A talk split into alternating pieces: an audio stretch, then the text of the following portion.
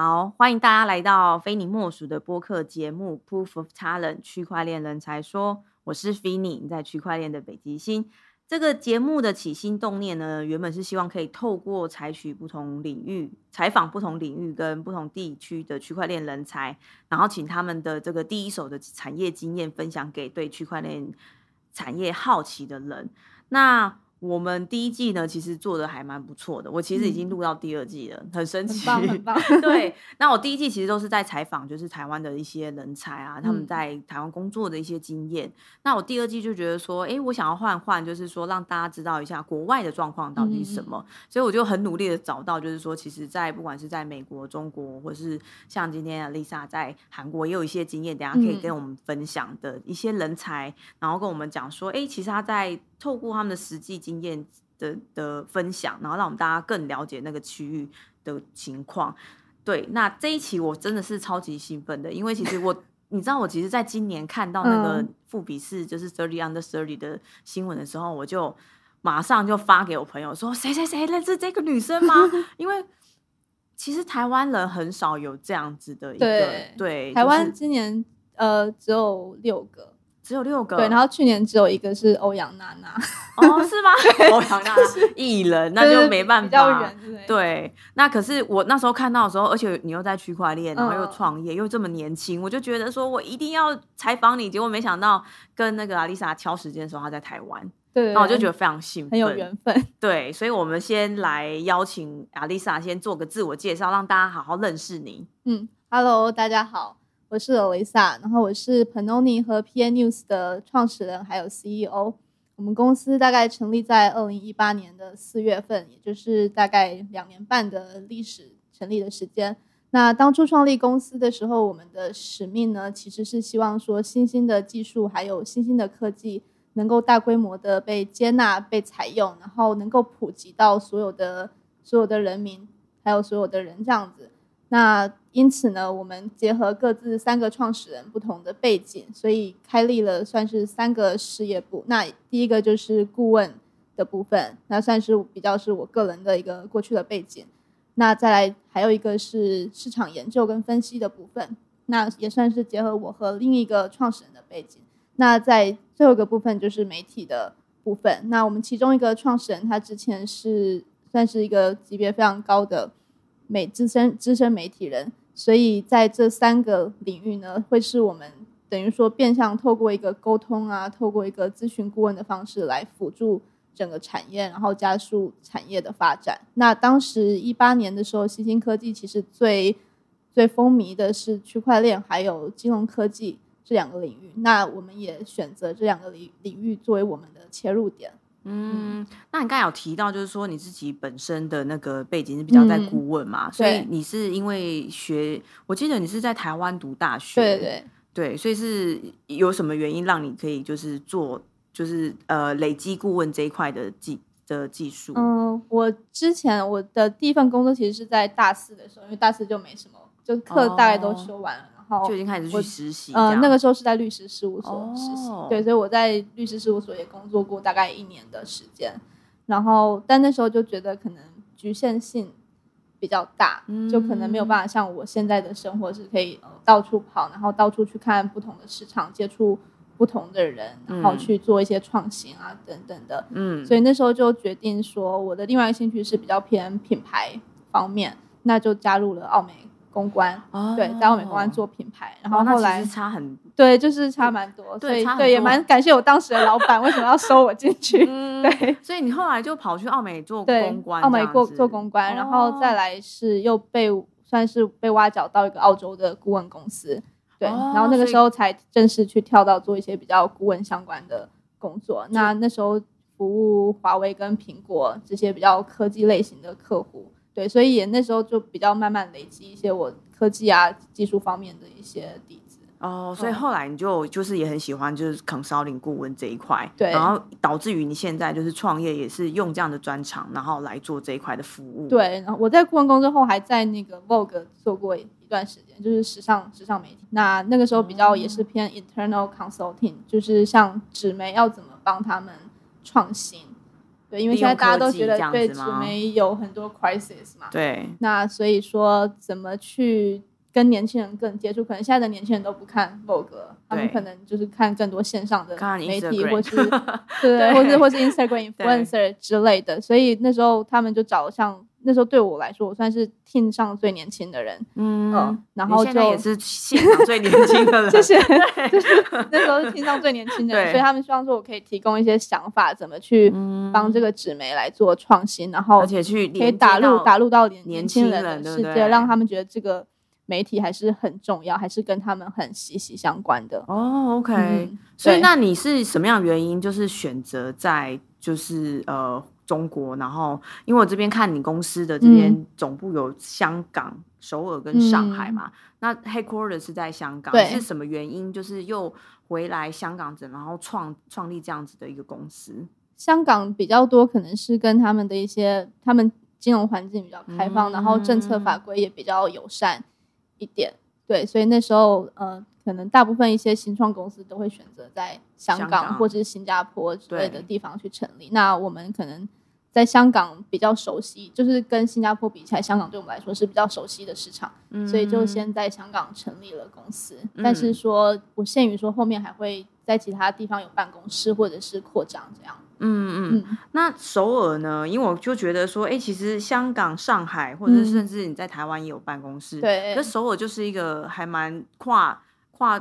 到韩国的一个地首尔。其实是因为区块链领域，你其实亚洲市场其实最大就是大中华区，对，再就是韩国。韩国，所以其实如果真的要深度的在做亚洲市场的话，其实你第一个你大中华区做完了，你一定会做韩国市场。对，嗯像之前不是还有什么呃 Kimchi Premium 什么的，就是说韩国人很风靡对，呃 crypto 的时候，对对，大家都在炒币啊，然后大家都进入这个市场，所以其实这个 reputation 大家也都知道，所以也会想要进入韩国市场。对，所以我们那时候就也抓住机会在韩国找了当地比较资深的一些资深的人作为 founding member。一起来做这个事情一起开拓韩对对对国的。我只知道就是说，其实那个时候日本跟韩国都是，还有中国都是，就是对国外的人来讲，就是亚洲几个必去的国对家。就日本后来就可能。政府管的真的还蛮严的，就是例如说可能只有比特币呀、对对或者什么的其他其他的东西，大家都不太能够买。那虽然嗯。说那边的民众有想买的，可是他们没有管到，他们也不想违法，所以后来日本就渐渐下来，然后韩国就对他们金融管理单位还蛮严格的，而且嗯。就大家也慢慢知道这个事情，所以呃，我觉得市场会自然去做去这个选筛选这样子，然后哦日本市场可能也比较跟韩国市场相对比起来，可能还比较封闭一点，嗯就是可能对外来的东西的可能哦会更、更 skeptical，然嗯后你更需要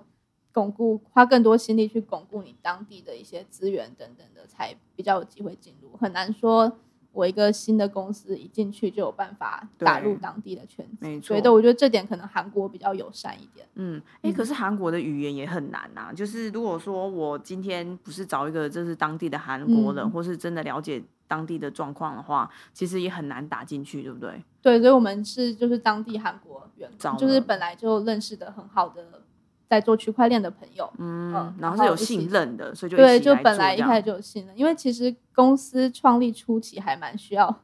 信任信任，因为你会一直 变动啊。对有些人感觉哦，你怎么跟当初讲的不不一样，或者是说差差太多，或是期望有落差等等，所以当初也是找，其实也就是最好的一群朋友一起创业这样。嗯，那这样子就让我想要问啊嗯，Lisa，就是说，因为其实像你这么年轻，然后你刚创业，然后你又找这一些，其实都不是你很熟悉的地区。你看香港、上海、嗯首尔，你觉得在这一块上面，你的准备或是有没有什么东西是你觉得需要克服，然后你可以提出来跟大家分享的？你说对于就是市在新的地方嗯。建立一些就是你的事业的这件事，嗯，我觉得在呃中国的话，可能比较不算那么不熟，因为我之前在哦。Vogue 的时候，就是在上海，哦在上海来。对就是中国的 Vogue，然后所以那时候也就已经累积蛮多当地市场的经验，嗯还有人脉，然后还有包括说我的几个合伙人也都是在中国有，然后那时候本来就也蛮多朋友在做区块链，哦，对，只是说那时候我一直没有决定要不要去做这件事情，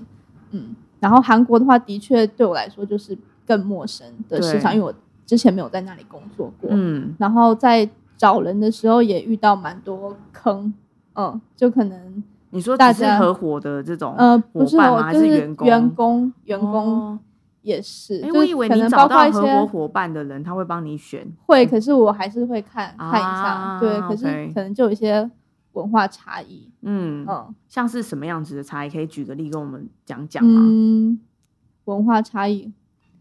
嗯，应该不会骂到泡菜 你不不会吃泡菜骂到谁之类的。没有啊，嗯，我觉得可能就可能跟我觉得文化上可能，例如说就是大家沟通的方式吧，例如说像可能中国人就非常直接，对，那可能韩国人的话，他可能表面上会比较客气，可能跟日本比较像一点，他表面上可能会比较客气，嗯，可是他可能私底下觉得说另外一回事对，另外一回事，或者这个不 OK，或是怎么样，那可能当中沟通就有很多资讯的落差，懂造成很多误会啊，或者是说无法继续走下去等等的。对，所以我觉得嗯文化差异这点就还蛮，就还蛮因为你毕竟要找到适合的人嘛，对不对？然后就想说，也不想要说大家一起工作然后还不开心什么，对所以一定要更知根知底。嗯，对啊，所以后来我们的确还是用就是非常好的朋友一起在韩国做事，并没有说从外面再去找再去人找人。哦，真的、啊，所以其实就是你在这一些地区都是用就是当自己当初认识的人脉，然后再去做延伸，而不是就是在对，或者说用认，识的人脉再去找认识的人，这样会比较妥当。嗯，对，所以反而就是外面找来的人真的很各式各样。对对然后可是你其实在这之前有试过了嘛，然后有有也都有试过有一些就是不好的经验，所以你就觉得还是回过头来对，找自己蛮多不好的人经验。对，嗯，嗯在香港这边有吗？香港香港还好，对，哦，OK，对那那大家文化比较接近。哦所以其实要做一些 reference check 什么的，其实也比较容易。嗯，就是只有在首尔比较有一点点困扰这样对，可能那时候认识的人也不够多，或是说做朋友可能是一回事，可能工作又是另外一回事。嗯，那我看一下，就是说你们其实还有不同地区的，例如说像美国，你们嗯也有就是呃做一些这个。我们讲你你说节点，那我们可能把它想成是一个据点这对样子对的。那其实，在台湾也有嘛，对，所以其实在这两个地区，我觉得台湾对你来讲应该是很没问题啦，因为台湾就就是是你很家乡熟悉，对，很熟悉的。嗯那只是说，我觉得可能在台湾在区块链人才这件事情上面比较嗯难找，会吗？我觉得可能看哪一方面的人，我觉得技术方面其实好像还蛮多嗯在做技术层面。可是如果说像做我们这行，其实最 core 的是 communication 嘛，就我们公司而言，或者 communication 或 consulting 这块的人才比较少。嗯，就例如说，可能呃，像我自己之前在澳美待过嘛，可是不是嗯说每个女生都对科技有兴趣，或对者说每个女生都有办法去理解那么深奥的一些，因为就是这个跟 consumer electronic 又不一样。你做苹果，其实你就知道，OK，我在卖手机，我在卖嗯电脑，对可，是区块链是什么？就可能说跟我们生活目前还没有那么息息相关，然后背后的道理也比较复杂。嗯，所以大部分的人不一定说对这个会有兴趣，即使他是哦 communication skill 超好，或是超级嗯会做一些顾问啊什么的，你需要真的对这个产业有热情，愿意去学习，而且对它的啊变化其实也非常快，嗯然后嗯嗯有些时候强度其实也蛮高的，所以我觉得就比较 intense，不是每个人都适合。嗯，你说强度是工作时间是吗？嗯，还是说工吸收的新深？我觉得是吸收新知识的速哦度，我这样就是一天同 意，对，不是说币圈一天，人间一年。对对之前讲这句话的时候，大家可能会觉得是币价，那我现在其嗯实有另外一种感觉，是就是其实知知识储备量，像最近 DeFi 就是很热爆门，对啊，你如果不马上赶快去 Twitter 上看，然后赶快去跟人问、跟人了解，你好像就一天就错过一个亿。是啊，就觉得哎、发生什么事了？怎么一一瞬间好像又什么什么又上去了，然后又对，下来了，然后就然后又上去了这样，前一代的做区块链的已经被淘汰了，对就可能还是只知道比特币什么的那些，跟知道现在知道 DeFi 可能是两批人，不一样的或者说你嗯当初那一批人没有跟上，进你对你就已经被淘汰了。对，OK，对，所以你就是觉得，我我自己也觉得，就是说，在这个产业就是会这种焦虑，嗯，对，然后你要，尤其是像你们又要做这种 consulting，然后你们要对我们一定要比客户懂啊，我们不可能说客户来问跟我你，跟我讲，然后一问然后什么都不知知道，对啊，对，所以其实，在找台湾这一块的这个人才，如果他没有热情，然后想要去了解你说的这个产业的知识跟深度的话，其实基本上是没有办法。我觉得比较难。我其实，在台湾也有就是尝试面过一些人，都是说哦，大概知道区块链是什么，想了解一下，然后想做做看。可是那个对我们来说，可能远远不不够，就是这样的 interest 太太弱了。对，可能我只是想学习这样。或者是我其实不介意人家来学习，我们其实有些哦人也是自己一手带出来的，就是从零知识背景哦自己带出来。可是那些人是真的，他就是很确定他想要更钻研这个东西，而不是说我现在其实在看很多产业，可能哦对我来说，新能源汽车也可以，或者是什么区块链也可以，AR、VR 也可以。我觉得嗯那个可能太广泛了，其实这样的人才可能比较没有办法那么持久的去钻研这个领域。我同意，哦就是讲一个比较俗的话，就是要找信仰者。对，可能要 对，可能信仰要更者，然后更坚你可能定一己又要有一些资产在这边，所以你就会嗯很关注这边的状况，然后你也可嗯能想要从这边获利啊，或是得到一些更好的工作机会嗯等等的这样子。对，我觉得就是要能够看到更长远的人。对，嗯，那美国那边应该没什么问题吧？你们美国看一下你们的这个据点有美在纽国我们约啊、芝加哥、对，之前之前是那几个地方有人，然后现在就是比较远程远程的方式工作，就不限于在哪里。嗯，对。嗯可是市场就是也会在那边接触一些客户啊，或者什么的嗯，我自己是纽约跟旧金山去的比较多。哦、嗯 o k 对那这两块的，呃，我知道旧金山一定没问题嘛。嗯，对，纽约对于区块链的这个氛围是什么？纽约的话可能比较更偏金融一点，就哦旧金山可能更偏一些技术，像很多 protocol 都是在对旧金山。嗯，那纽约的话，像有一些交易所，对，像什么 EBIT 啊，还有什么呃 Gemini 啊等等，这些其实都在都在那。边。对，还有一些 VC 等等的也是在纽约比较多。哦，OK，，对，所以我觉得纽约会更偏向金融，还有呃一些 VC，还有说一些大部分的媒体也在纽约。嗯，对，所以嗯就跟旧金山是可能更技术挂比较不太一样。嗯，懂。那如果回来就是讲一下这个你自己创业的一些过程中，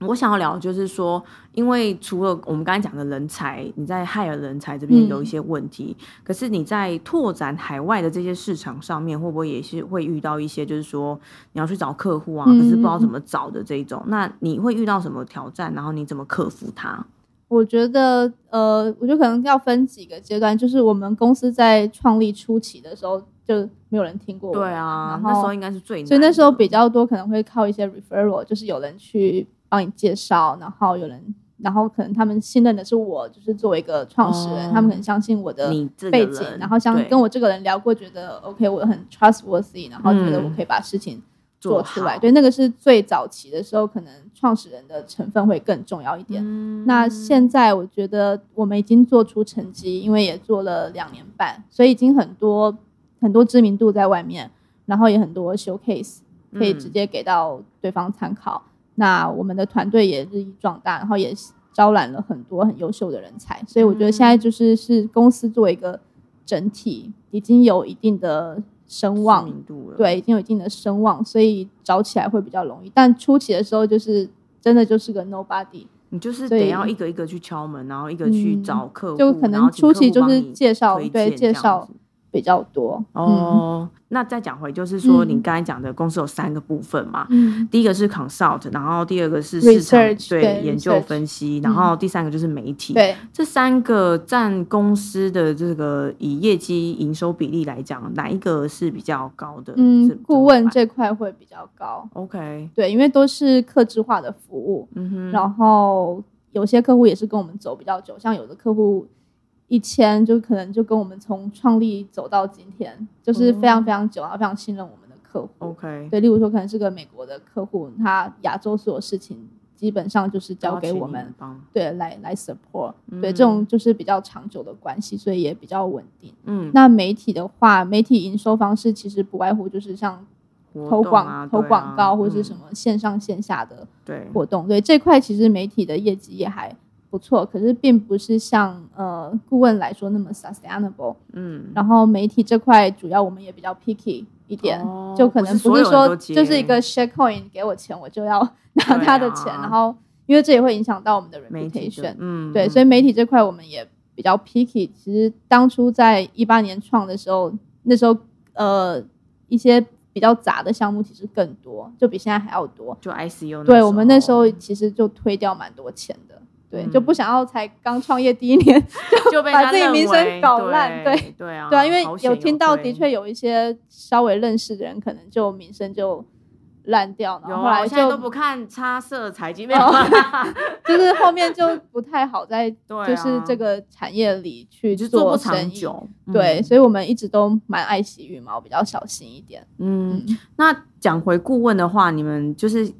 像刚才说的那个公司，你们要帮他在亚洲做什么样的事情啊？嗯，举例而言，呃，其实你想象一个公司要进入新的市场会需要做的事情，我们都会帮他们做，包括说它的定位，嗯就它的定位不一定说跟它在美国的定位一样嘛。然后还有说它的策略，它的一些做事情的顺序啊，然后应该要做什么，不要做什么。然后还有说他的一些 business development，例如说他当地要去谈一些什么类型的战略合作伙伴，嗯对，我们也都会去帮他呃筛选，还有介绍，对，甚至说促成这个 partnership。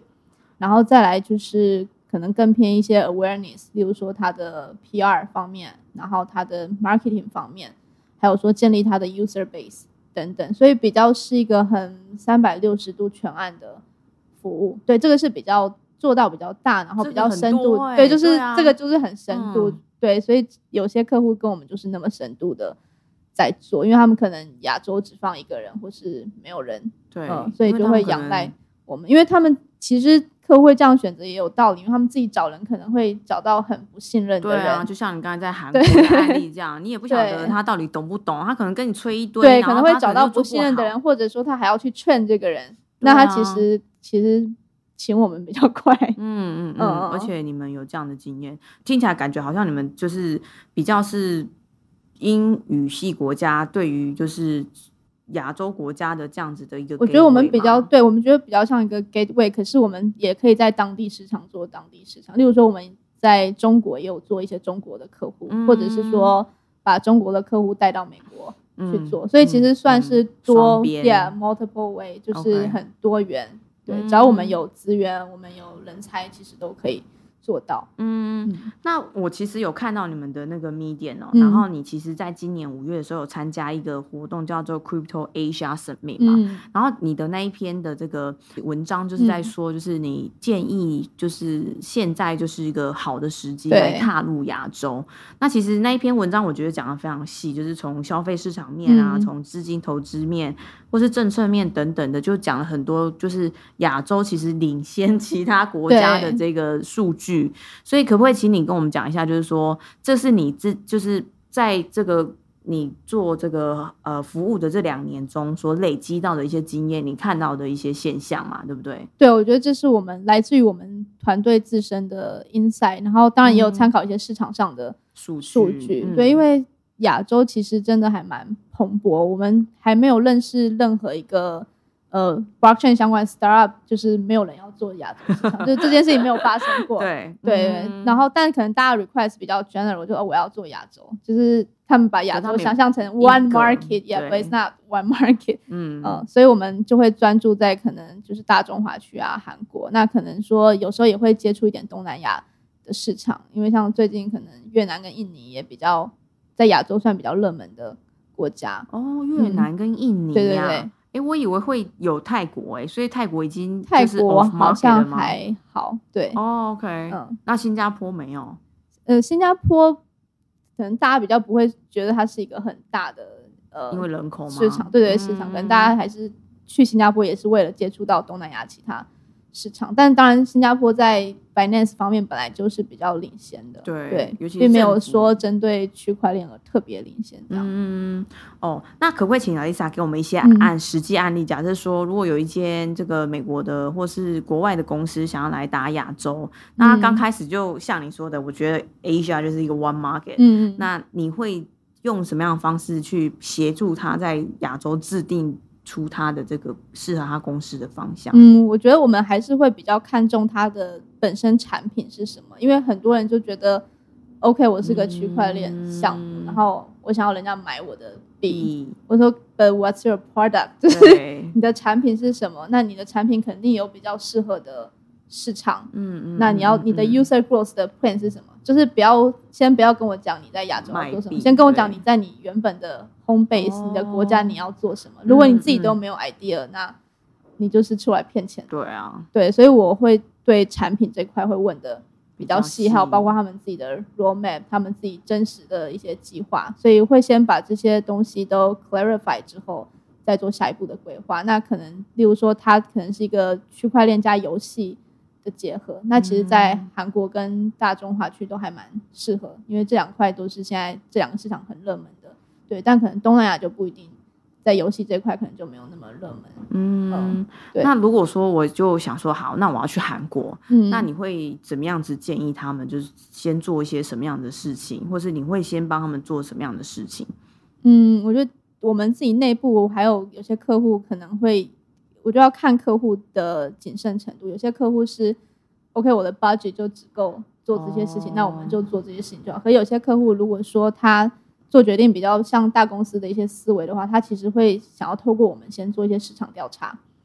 例如说，我们会先做一些哦 SWOT 原来分析，此看一下说、OK 这个市场到底值不值得他们投入，然后当地有哪些竞争对手，然后还有说他们如果要投入的话，应该走哪一个？例如说，应该要做 To B 的生意还是 To C 的生意？可能有潜在哪些合作方等等，就是一个很全面的 audit。真的然后耶，就跟就是我们现在的一般的这个对对对，就是很严，对很严谨的对在做这件事情，就是决策过程很重要。对，所以这些会做完之后，如果说 OK，他们觉得 OK positive 要进入这个市场，那我们可能再去做更细细部的 strategy，还有 execution plan。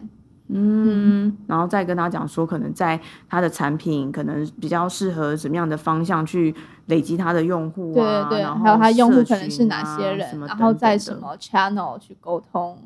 在什么 channel 去获客等等。嗯，哦，真神奇，因为我我自己就是比较专业 background 出来，所以我做事会很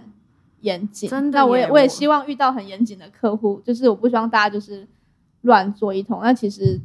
对我们的怎么说，就是不需要我们那么专业的人来做，嗯，嗯。就去找 就是随便。对，本来很想讲一个人的名字或者什么的这样子，对因为这个产业真的太多这种无微不微的代际了，对，所以其实我们当初为什么会创业，是因为我本来就很多朋友在做这个领域，然后他们很常跟我抱怨说，呃，我们都找不到像你一样厉害的人，或者说、对啊哦找不到一个专业的 agency，少因为那时候很二零一八年的确没有，嗯，所以我们算是嗯。最早的一批出来做的。现在当然很多竞品嘛，可是那时候真的没有，嗯，所以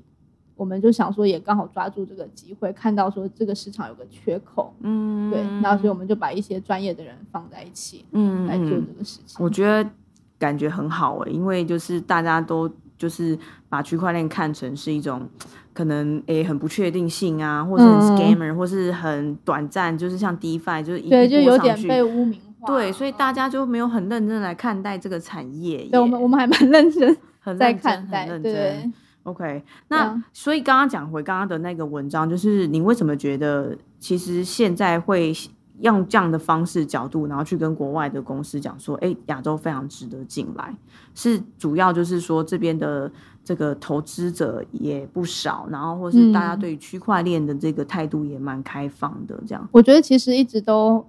呃，人民层面一直都还蛮开放的，对，就是 retail，retail 其实一直都还蛮开放的。嗯然后我觉得有当初会写那个文章，其实也是因为说让大家看到亚洲的好，因为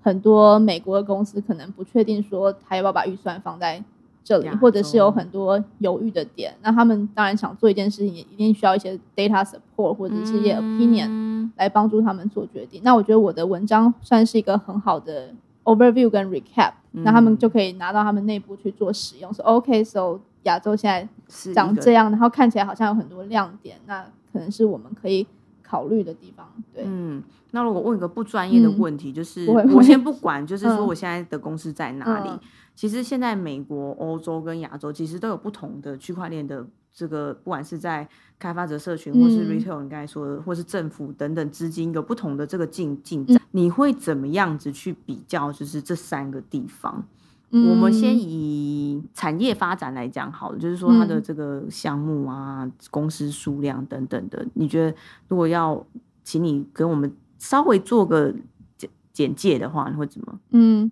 我觉得美国方面其实，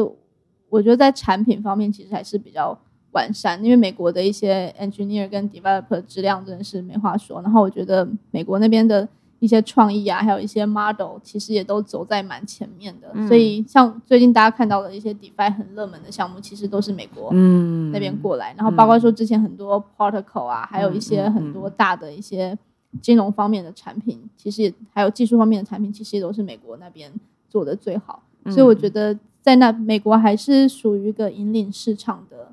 状态。对，嗯那当然 trader 数量跟 developer developer 数量也很多。嗯，那大中华区的话，我觉得是可能大家现在更追求的是技术技术层面，因为像政府等等的在提倡，也是说技术方面的落地的应用。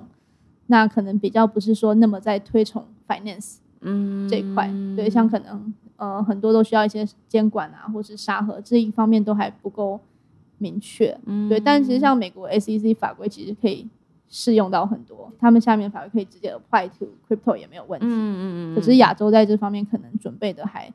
没有那么好，所以相对在金融层面就没有那么开放。像台湾也是一个例子，也都还在摸索嗯当中，法规都还不够完善。嗯嗯，对。那韩国的话，我觉得是呃，开发者其实质量也很好。对，韩国有很多那种开发者的那种聚会啊，或者是说大家就聚在一个屋子里去就是 coding，嗯。对，这个也蛮蓬勃发展。然后还有说刚才前面有提到的很多 trader 也在韩国，嗯嗯嗯，所以这方面虽然现在没有到以前那样那么疯狂，还有什么呃 Kimchi Premium 泡菜溢价这种东西，对。对，可是韩国的 trader 还蛮 sophisticated，就是他们会真的去研究、去深度了解一个项目，因为像我们在帮很多公司去做他们的 user growth 跟 community，就会发现他们问的问题可能跟我们在大中华区运营的一个 user 的 growth 的社群问的问题很不一样，一样。对他们问的问题都更深度，然后更注重就是这个项目要很 well rounded，然后要很很厉害，反正很多很厉害的人会、嗯会问问题，他就是然后也比较真的把它看成就是哎，投资股票公司股对他们是真的很认真在问问题。那可能嗯大中华区大家会比较可能比较跟风，对，比较可能会比较跟风一点，对所以有时候不会看到太深度的一些问题。但是嗯基于用户数量很多，就是整个 base 很大，哦所以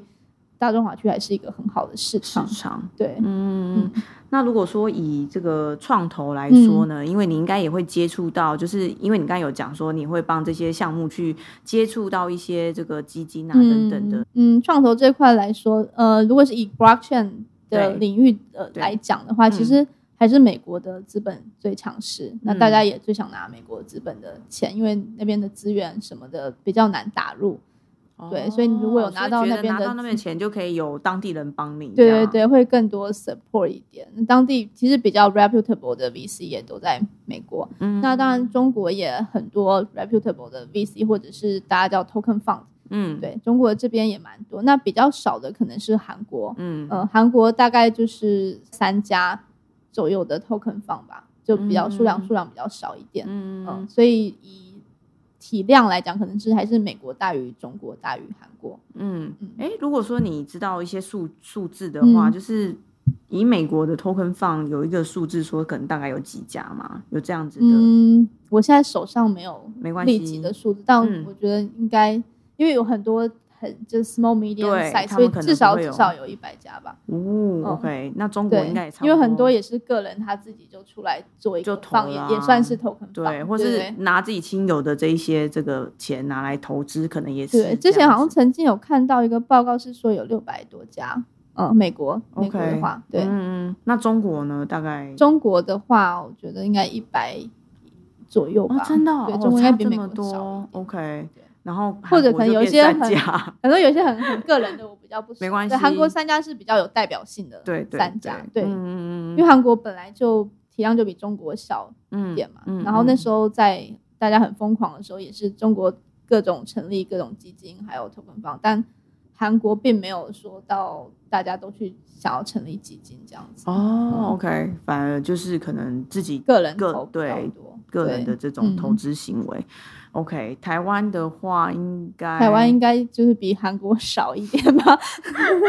那一天好像有人问我，我在想说，诶，我觉得台湾好像没有脱坑房，诶，嗯，就比韩国少一点。，对我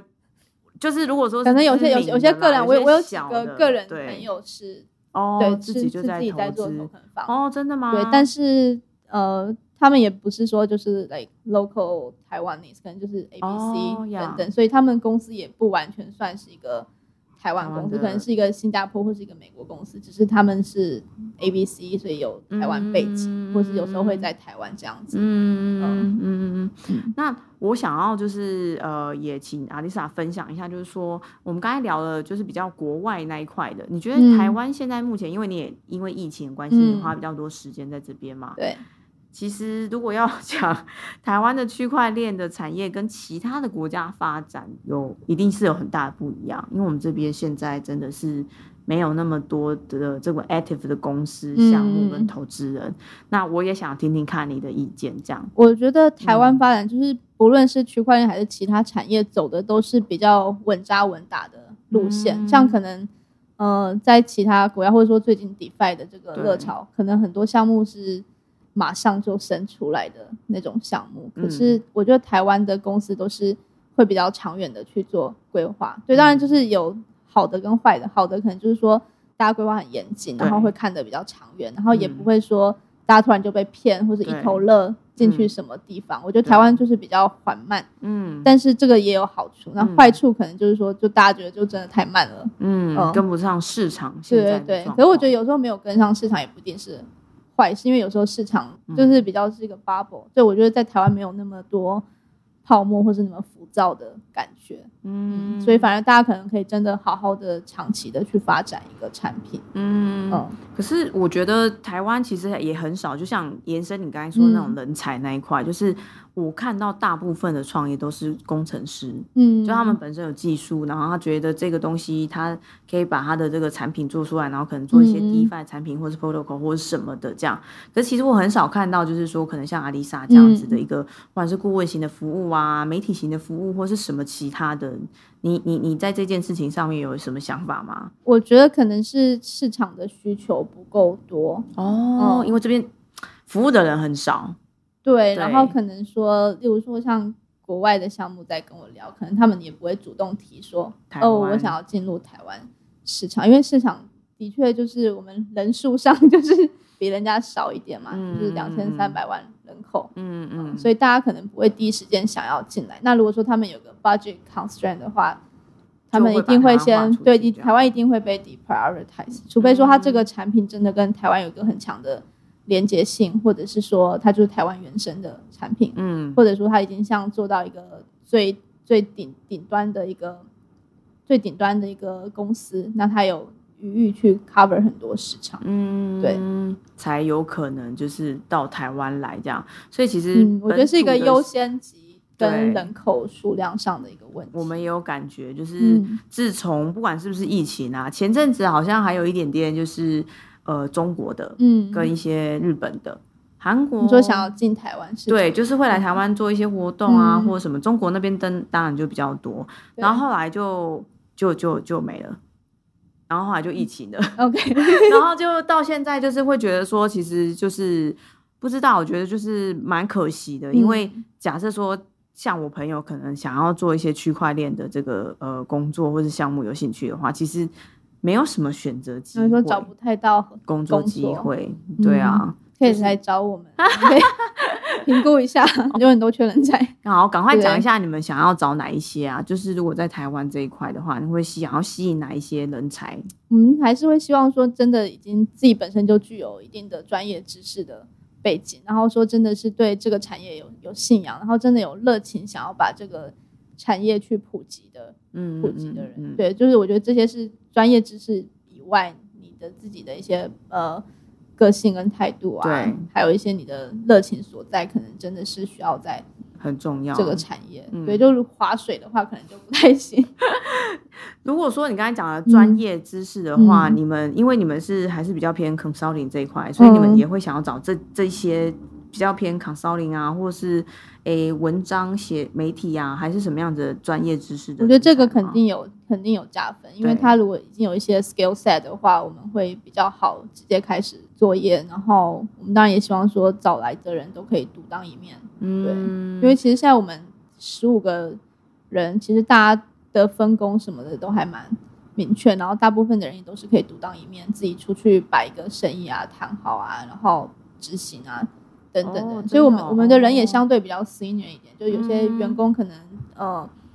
都已经在这个产业做非常久了，嗯，可能已经做区块链产业，哦可能已经做了三年五年。哦，对，就是非常非常资深，欸对，非常就比我资深，对嗯嗯对，哦，OK。嗯。那如果说像这样的人进来的话，你你他们的工作呃内容会是什么？嗯，我们其实还蛮看人可以做什么，就是我们公司有个使命，就是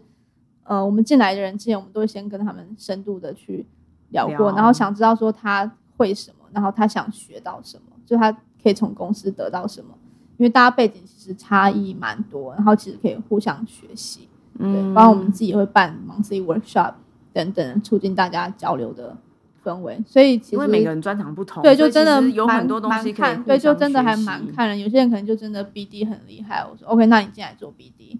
对，但可能有些人就不是适合做 BD 懂。这一块，对，嗯所以就蛮看人，反正就是嗯我们就比较 open 的心态在跟大家聊。主要你是一个人才的话，你就会有一个嗯对，就是对，你就知道是个人才，我就会给你弄个位置。对，新创公司的好处，你没有对说一个 structure，或者说哦，我就是要这个缺，你就是要做这个事。懂。是你是人才，有弹性就我们想要跟就是优秀的人一起工作。嗯嗯，可是因为你刚才有讲说，因为现在台湾的可能你们的相呃潜在客户可能比较少，所以他进嗯去之后，他可能是要面对就是比较呃不同国家的一些客户这样子是吗？嗯，对，所以就英文好是必须的，对。当然，你还有嗯其他的 language skill 会更好，嗯，例如说 就是韩文对啊，韩文啊，日文啊，嗯对，，OK。哎、嗯你这样子会常常就是要到各个国家，然后自己去出差。因为身为创办人来说的话，你你现在在公司的职责是什么？嗯，其实管理还是会居多。对我觉得管人会是占最多，还是看每个人的做的什么事情啊，这样子的管理、嗯，会会看，但是嗯主要是可能会希望大家就是有找到自己的方向，然后都确保大家都有成长，然后就是在公司也是开心的在工作。对，嗯就是做一个 创始人要担心的事情非常多。可是如果说你说他们都已经很就是，例如说比较 senior，你觉得这一块还是我觉得还是可以的哦哦，你说还要顾他们？对，啊。就我觉得不是我觉得不是心情跟想嗯法，或者是什么肯肯定肯定要，也是要啊啊因为我们是人，大家都是机器。对嗯，OK，对，所以你会花比较多时间在我会比较常跟大家 one on one talk，就是确保说哦大家就是最近都好呀，然后或是说聊一聊。其实我我也很欢迎，就是大家给我方向。嗯，对，因为我们公司公司对啊，就是十五个人，其实大家都应该有自己的想法跟意见。那公司是大家的，大家嗯想要往什么方向走，或看到什么机会，所以我们其实每个月都会让大家去想说，哎，现在大家有看到什么机会，有什么方向，我们可以一直去调整啊，一直把公司做到更好。因为大家其实也希望这个公司更好嘛，嗯出去才能跟大家说，哦，我在一个什么样的公司工作，不是在一个对要 proud of the company。嗯嗯嗯，嗯嗯。对，可是这个会不会有一种问题？就是我当然非常嗯就是觉得这样子的方式很好，可是会不会变成就是说，因为这么厉害的人啊，然后大家都有自己各自的想法，所以其实很难你知道，就是如果有一往前变成一颗球，然后每一个方向都拉，每个方向都拉的这种感觉。我觉得就是呃，这我跟我们大家就是说团队人也都强调过，就是要 be humble。嗯，对，你可以有想法，可是也要 be humble 去听别别人人的想法，然后大家一起讨论一个方。就除非说你你的方案如果真的很好，当然不会有人去对啊，反驳你。但如果别人有意见，肯定代表说这个想法还需要再加强。嗯，哦对，OK，，所以目前为止到还好，我只怕大家没有意见，不会怕大家太多意见。哦，嗯，真的吗？对啊，然后，我觉得那个，因为我觉得亚亚洲人就是意见会比较少一点。对，就会很害怕提出意见，就觉得说，哎、不晓得状况怎么样对。啊，所以我宁可大家意见多一点。嗯哎、这样让我想问一下，就是所以你们现在公司的十五个人的组成，其实是哪个国节国家的那个分布是怎么样？嗯，大多数还是在大中华区，对，然后再是韩国，韩国然后再才是比较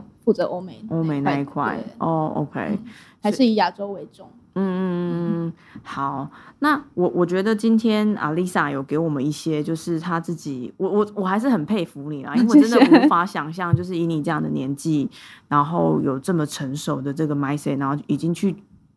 创立了一间公司，很成功。然后还要同时 manage 比你 senior 的这一些人，可是你都还很有就是一些很开放的思想，然后嗯跟大家这样子的 talk，然后去维护公司，然后让它前进。那我自己是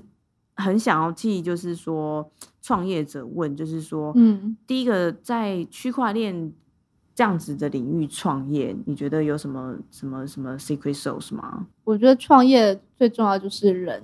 嗯，对，就是就前面也有稍微提到对之前踩了一些坑啊对什么的，所以我觉得找到对的人是最最重要的。嗯，不管在哪个产业，对，不管在哪个产业找到找到对的人是最重要，包括说你的合伙人啊，还有你核心的创始团队，还有说你后面慢慢招进来的人是怎么样的人，然后你想建立什么样的公司文化。嗯，对嗯我之前其实在，在做打工仔的时候，对文化的敏锐度其实并没有那么高，因为可能之前也会有人问我说：“OK，你在澳美，你觉得澳美的文化是什么？然后你在那个澳洲顾问公司，你觉得这个公司的文化是什么？”嗯那时候其实要想很久才对想说，嗯，公司文化是什么？对，嗯可是现在作为创始人，就会觉得现在文化超重要，就是你让大家怎么样会很想自发的去学习，然后大家怎么样会很想要帮助别人，然后不会嫌说哦，就是不会不会推卸责任。所以我觉得这个在我们公司都没有没有看到不好的地方，但肯定嗯我们还有很多要加强的。所以我觉得人其实就建立了文化了。有，因为我嗯刚刚有注意到这件事情，就是嗯即使是在韩国那边的公司，你都还要去面试。对，肯定要。即使是你的语言可能不通，可是你还是想要看这个人，然后你要了解他。比较重要的 decision，我们甚至我们三个合伙人都会面，嗯嗯，就确保说，因为大家看事情角度不一样要确保说我们三个人都同意都喜欢这就可以。进来这对样子。对对，我觉得很重要，因为嗯就像你刚才说的，因为这个公司文化是由人嗯发展出来的嘛。对，那你如果不好好的，你如果跟这个人没有 connect，或是没有或这个，是对啊，如果你都选一些很 lazy 的人进来，你要怎么啊期待大家都是很努力？没错，所以这个从选人的对我觉得就人非常的重要。而且你前面选的人也会影响到你后面进来的人。是如果说你啊后面的人都觉得哦，你这些人不好，那为什么别人要加入这个公司？对我就对哦这间公司没有，没对啊，有所以我觉得要会互相影响。那当然，我们希望人会一直人的一些质量啊什么的会持续在提升。嗯，那那如果说是以区块链这个、嗯呃产业来说呢，你觉得就是因为以你嗯是以自己的专长，然后踏入了这样子一个领嗯域，那想必当然你在学习曲线上面也要做一些改变啦。嗯可是你会怎么样建议创业者在在选择区块链创业的时候，应该要怎么样子去找找到那个市场的商机？我觉得他要想清楚他，我觉得看是什么样的创业。如果说像前面我们提到一些比较偏技技术或产品的创业，那他要想就是他自己的优势嗯是什么，就他他要想清楚他要做什么产品。嗯那我觉得如果像我们这样，如果要成为我们的竞品的话，那也要想说他比我们好在哪里，为什么别人要选择他们？对他们可能要研究一下说我们的客户嗯哪里来的啊，对然后怎么样可以去从零到一去做起来？因为我觉得其实当初我们最辛苦就是从零到一的时候，嗯对，那时候也嗯是在摸方向啊，自己做很多市场的分析，然后当然也会去调研是不是已经有 competitor 在做这件事情，他们的业绩规模大概多大。那我们要做的话，其实也很多业界也很多比我们资深的人也在做类似的事情。那我们嗯。就是我们三个小朋友的优势是什么？对，那就是因为你们是小朋友，哈，因为有两个合伙人其实都比我年轻，嗯，嗯，对。嗯 然后对有一个好像小我两两三岁，对，然后就想嗯，就有时候可能人家是一个可能总监级别，然后非常高级别人出来创业，他可能人家可能会觉得 OK，你更 senior，我更对啊，信任你，嗯。对，那我们那时候就要想我们优势嗯是什么，嗯，对，嗯。所以我觉得还是要眼观四方，嗯，嗯。哎、我觉得阿丽莎给我一些不一样的想法。我刚才有在反省，嗯。因为我一直想要知道说，到底在创业，在区块链创业到底有什么、什么配包什么的。嗯。可是你其实没有把区块链产业看成是一个很 unique 的东西，嗯，它其实就是我一个觉得那些商业都是共同，对它就是一个选择。对啊，它就是一个不同的产业而已。它对，你所做的就是创业，或是你的商业行为或者什么，其实并没有因为区块链而有所改变。对，如果你创其他业会失败的话，你创区块链也会失败的，对，并不会会因为它在起飞，然后你就觉得说，哦，那我 OK 了，没问题。这样，其实对就是你所有的东西还是要回到最基本面，就是这个。对嗯对啊，所以我们也是很严谨在做规划，除非说就像现在可能有一些热潮，大家可能就是几天生出一个项目，对对对，赶快做，我觉得那是另外一回事对，可是我们现在讲的是说可以更长远的去创业的话，我觉得还是要回归本质。嗯，对嗯，所以就是不用被这个区块链产业的热潮嗯，给影响了，就是说，哦，我好像就一定要做这个。我觉得我们有被影响的是说，就例如说，我可能本来就有创业的想法，那为什么我最后会决定在区块链？是因为它是一个比较新兴的科技。那新兴科技其实像你刚刚说，年轻就是我们的优势。那其实如果说我今天要做汽车行业，嗯，其实大家都比我 senior 很多，我永远都我的资源、我的人脉、我的嗯 knowledge 永远都比不上这些人。可是区块链是大家从头一起学习，嗯所以你越早做，其实你就越 senior。没，错，可能就我跟一些比我更 senior 的人还要 senior，因为我可能比他早进来做这件事，所以我觉得这个是可以考虑的。我们当初自嗯己考虑也是因为这样子，嗯很嗯重要，就是其实有点这个差旗，对不对？对，就是可以跟比我们 senior 的人在同个时间点对开始。他可能还要跟你学习，对不对？因为嗯其实他在这个别的产业可能做很久，可是在区块链产业的年年年资跟这个经验却没有你那么多。嗯对，我觉得这是我们可以赢的地方。对啊，我觉得讲得赶快加入新兴产业。嗯，新兴产业就是这样啊，所以大家为什么会觉得很兴奋？就是这个这个这个产业的位置跟这个财富的什么都在转变，嗯，它会因为它是新的东西而有不同的变化。嗯那我们就要在这个部分抓住这个机会，所以新兴产业是这样子的好处。这样对，那最后一个问题嗯就是想要问阿丽莎，就是说，因为其实你在海外市场做的这么成功，那你会给就是说，因为身为台湾人，对不对？那你走过那么多国家，然后又是创业者，你会嗯给就是台湾创业家，就是在经营海外市场上面什么样的经验呃建议？我觉得是可能你也是在初期规划的时候就要把海外市场纳入考虑，因为很多我我也认识很多台湾的创业家，可能大家会比较局限在就是把台湾做好超就好，可是台湾的天花板就是两千三百万人，嗯，对你不可能说你真的要做一个大事业，你就你就局限在这两千三百万人，那还要算你细分市场，可能 percentage 下来可能都没有多少人。哦，对所以跟其他人瓜分下来对所以那么一咪咪对，所以你可能要更一开始就要放眼全球，可能做出来的产品什么的都会不一样。就以通讯软体为例好了，可能台湾大家用 Line 比较多，可是其嗯实其他国家除了日本、香港之外，其实没有什么人在用 Line。用 来对对，就是这就是一个很明显的差别。然后，所以包括说你这些都会影响到你后面的沟通策略啊、你的产品设计啊等等。如果你就是嗯只是一个坐在 line 上的东西，那你的市场的极限可能就是就是对，就是就是那么大。嗯，所以我觉得是创立的时候就要想你要放眼在哪里。然后嗯台湾的话，可能还有一些我觉得比较可能跟国外的沟通，我觉得也比较少。哦，哦，就是平常比较没有去聊，因为我觉得我其实很蛮常跟我朋友说，为什么没有看到台湾的哪一个软体是走到全球的？没有，对，就先不要说区块链，就是嗯 in general 都没有走到全球的一个 app 或是大家在用的这个东西。像台湾，我们大家手机上都是一些美国的对，app 嗯或者是什么欧洲的 app。国，对，那我觉得这个非常可惜，因为大家一直在强调台湾的工程师啊，什么人才都很好。对，可是为什么这些人没有把产品带到国际？我觉得可能是第一步在设计的时候，就是眼光就放的不够远。嗯嗯嗯嗯，对啊，我也觉得这样子的事情很可惜。刚好姐嗯姐出道的比较老，就是我们有一些朋友，他们其嗯实，在那个 iPhone 刚出来的时候就做一些 App。嗯那其实那个时候国内的氛围的确，我说台湾的氛围嗯的确是有一点，就是说，哎、我们先把台湾做好，嗯因为如果我在自己的 home market 我都做不好的话，我去外面肯定被打死的啊。嗯，那就会有一点点就是比较想要偏保守这样子。嗯那大家也都还会觉得说，我先在这边赚到钱、赚到经验，然后再出去打。可是当嗯然也不是说这样就完全的错误，对是很多人做可的很好。对。可是就是像你刚才说的吧，就是你的策略怎么安排，嗯对不对？如果你觉得你在国外可能有一些 connection，然后有些朋友，那你也对这个国家可能在那边读书，你也懂，然后你有在那边工作经验，那其实有这样子一些就是 leverage，可能就比较适合大家再去做一些呃国海外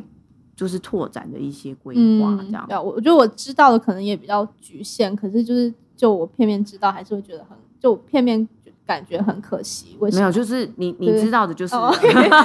一点都不片面，就是这样。对对对对对，嗯我们也一直在想，其实一一 app 没有，然后呃，我觉得现在以区块链，像我自己也很急啊，嗯我就很希望大家不晓得怎么样，我就很希望让大家知道台湾这个地方，嗯然后我们的项目很棒啊，什么什么等等的这样，所以我就破很很很很期待采访你。嗯，谢谢。对你出去就跟大家勇敢讲说你就是台湾人。好，那我觉得节目最后，我觉得是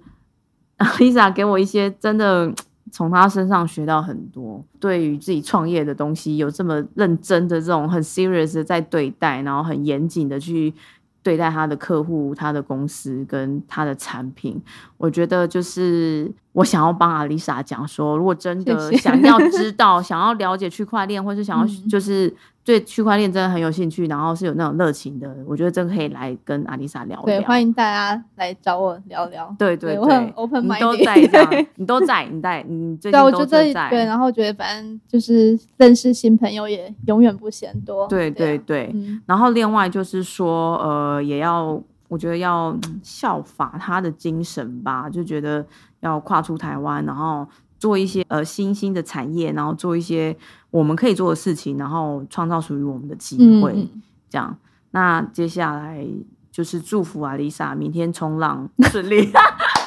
我还记得你明天要去冲浪这样子，对。可是你这么白耶、为什么你冲浪不会黑？有黑啊，没有，你看我，好，我这我才夸张。我真的比你黑，对我真的比你黑啊。哦，好吧大，家可以比一下。好，没问题。好，那我们今天谢谢阿丽莎，好谢谢大家谢谢。谢谢